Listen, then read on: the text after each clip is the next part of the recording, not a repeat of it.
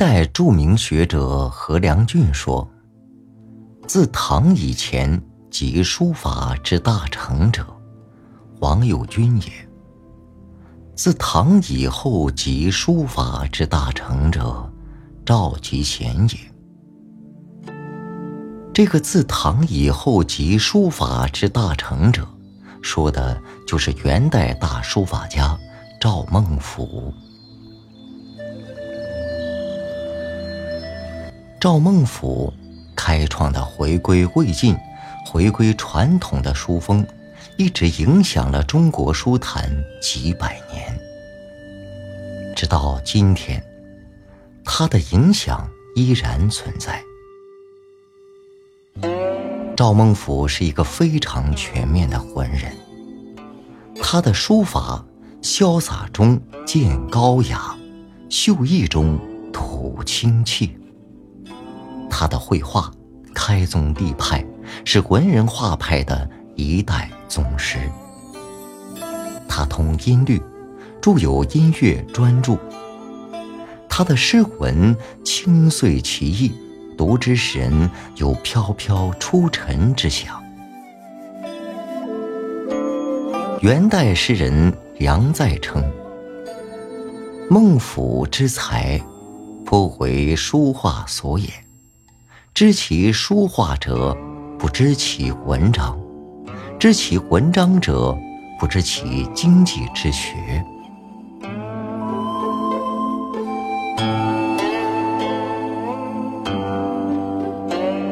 赵孟俯在书画方面的名声太大了，以至于遮掩了他在其他方面的名声。就是这样一个人。在他的身后，却一直存在着“欲之甚隆”和“毁之甚烈”这样两种截然对立的评价。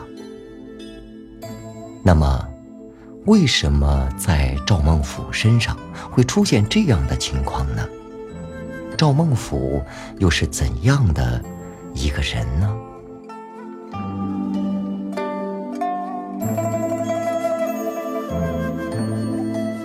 赵孟俯，字子航，号松雪道人，浙江吴兴人。赵孟俯的血统是正宗而高贵的，他是赵宋皇朝的后裔。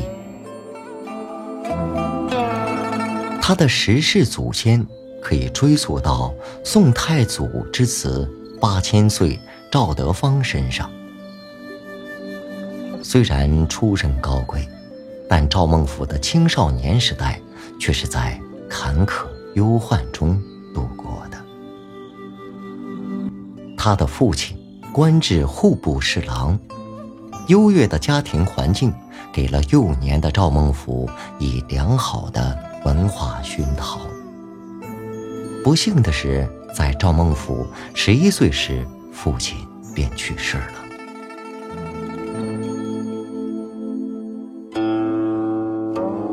赵孟俯自幼聪明，读书过目成诵。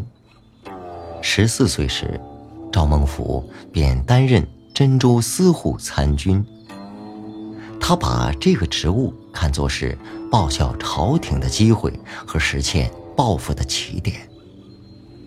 但南宋皇朝其实已属大厦将倾，朝不保夕。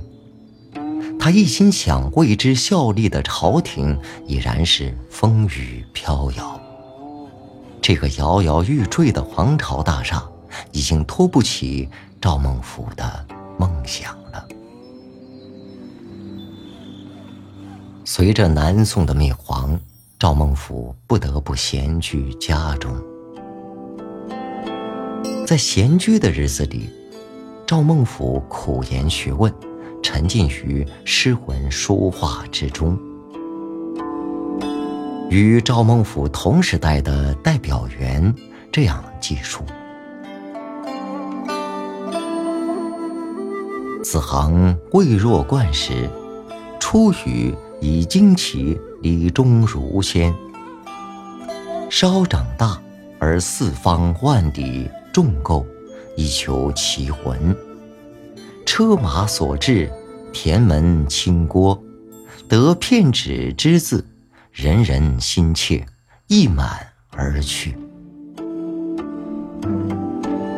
这就是说，赵孟頫在不满二十岁时，说出话来，已经让家乡的前辈大儒感到惊奇了。他的书法更是闻名遐迩。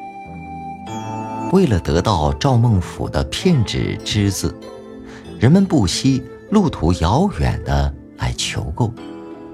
能得到赵孟俯的片纸之字，就感到心满意足了。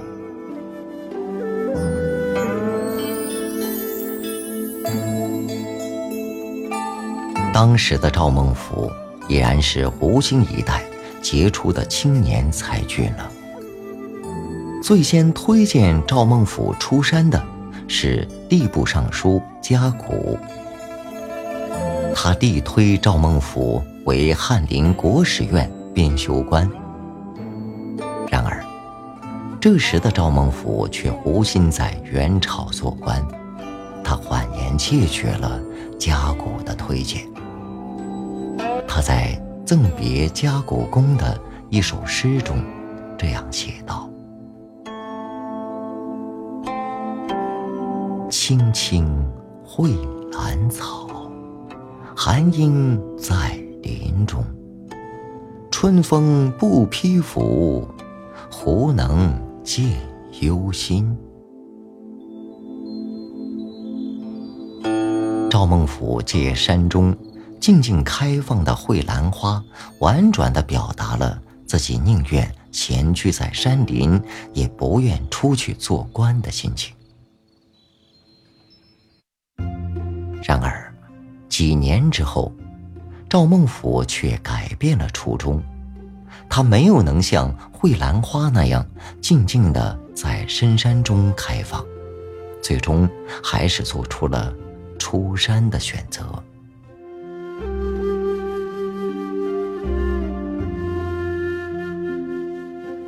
赵孟頫到达元朝的统治中心元大都后。立即受到了元世祖忽必烈的接见。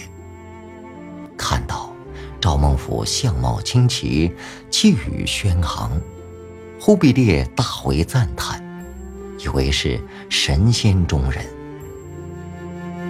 最高统治者的亲切会见，使得年轻的赵孟頫热血沸腾，不禁有些飘飘然起来。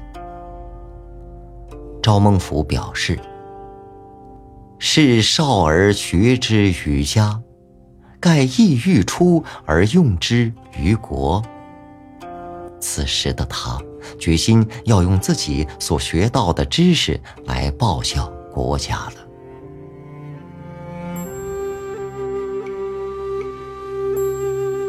在政治环境中，赵孟頫终于开始对自己的出山。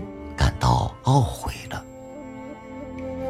三十七岁时，入京四年的他写下“误落尘网中，自度京华春”的诗句。其后，赵孟頫所作最初一首诗中，他内心的悲伤更是溢于言表。在山为远志。出山为小草，谷雨已云然，见事苦不早。平生独往愿，秋鹤寄怀抱。图书识字语，野性栖自保。谁令堕尘网，婉转受缠绕？昔回海上鸥，今如笼中鸟。哀鸣谁复顾？毛羽日催稿。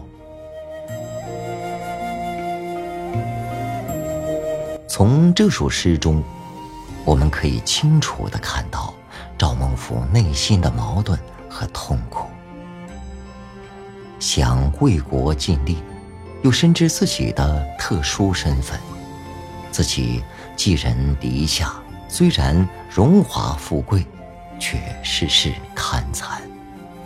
他像一只笼中的小鸟在哀鸣，只能任由毛羽日催稿。这种痛苦的心情无法向人诉说。因此，只能从佛教教义中求得解脱。他拜高僧为师，与夫人管道生一同做了虔诚的佛门弟子。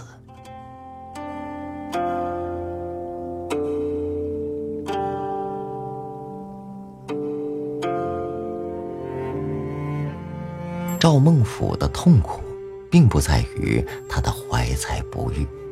无时无刻挤压在他心口的巨石，恰恰是他太熟悉、太了解的儒家道德规范了。他清楚的知道，自己一世二主的所为是与这个规范截然相悖的。他的心灵，时时刻刻都在经受这条弧形鞭子的抽打。在元代，当时的汉族知识分子似乎能够理解赵孟俯，并对他推崇备至。但到了汉族重新统治的明代，对于赵孟俯的议论却越来越多。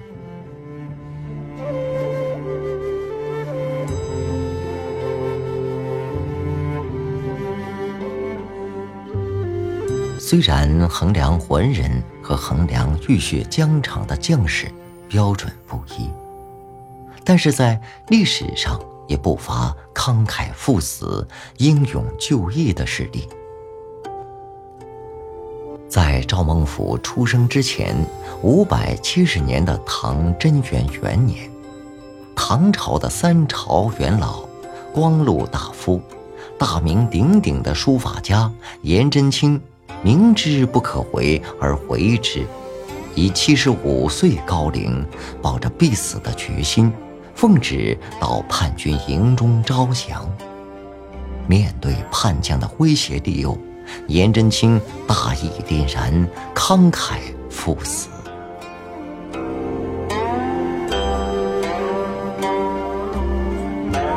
在赵孟頫去世。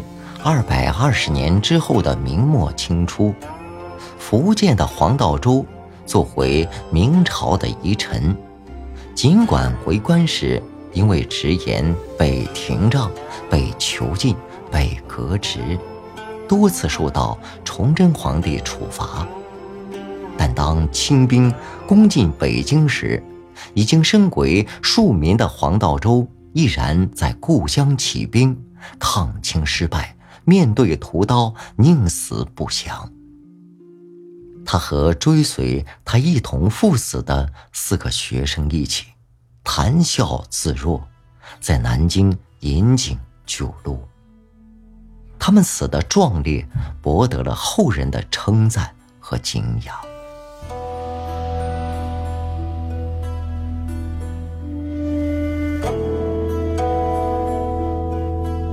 和颜真卿、黄道周相比，赵孟頫的行为自然就形同便捷是敌，猥琐无骨。赵孟頫的书法自然也受此牵连。明代的书法理论家项穆就曾以魏道的立场指斥赵孟頫之书温润娴雅。似皆右军正脉之传，颜媚纤柔，书法大体不夺之气。清代冯班也说：“诏书精工，直逼右军，然气骨自不及宋人，不堪并观也。”这些评论，尽管都肯定赵孟俯的书法是和王羲之一脉相承的，但同时又指出，赵孟俯书法中流露出来一种缺乏气节、缺乏骨气的奴性。这一切的罪恶之源，就是因为赵孟俯天水之意，却甘心仇戮。既然你赵孟俯是赵宋皇室的后裔，怎么能甘心使仇敌俸禄呢？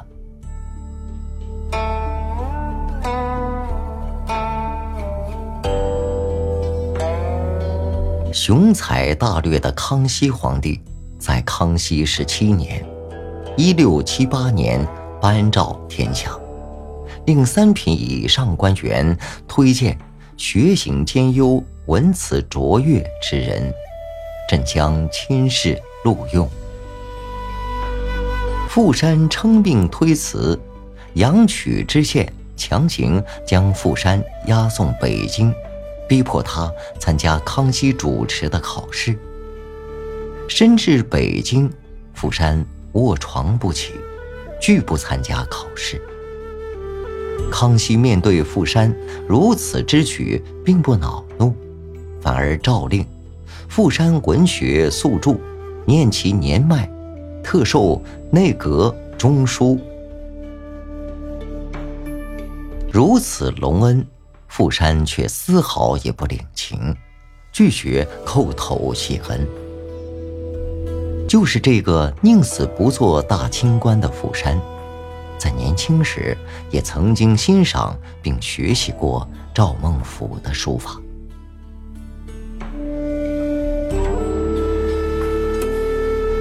赵孟俯是无力改变现状的，他只能在失魂中感慨人世的艰难了。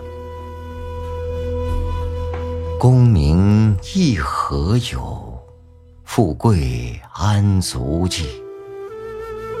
唯有百年后，文字可传世。辟兮春水生，必至。行可遂，闲吟渊明诗，静学幼君字。这时的赵孟俯，能够静下心来，读一读古人的诗文，能够心目手追，魏晋书风，寄情于书法艺术。已经成为赵孟俯摆脱内心痛苦的精神寄托了。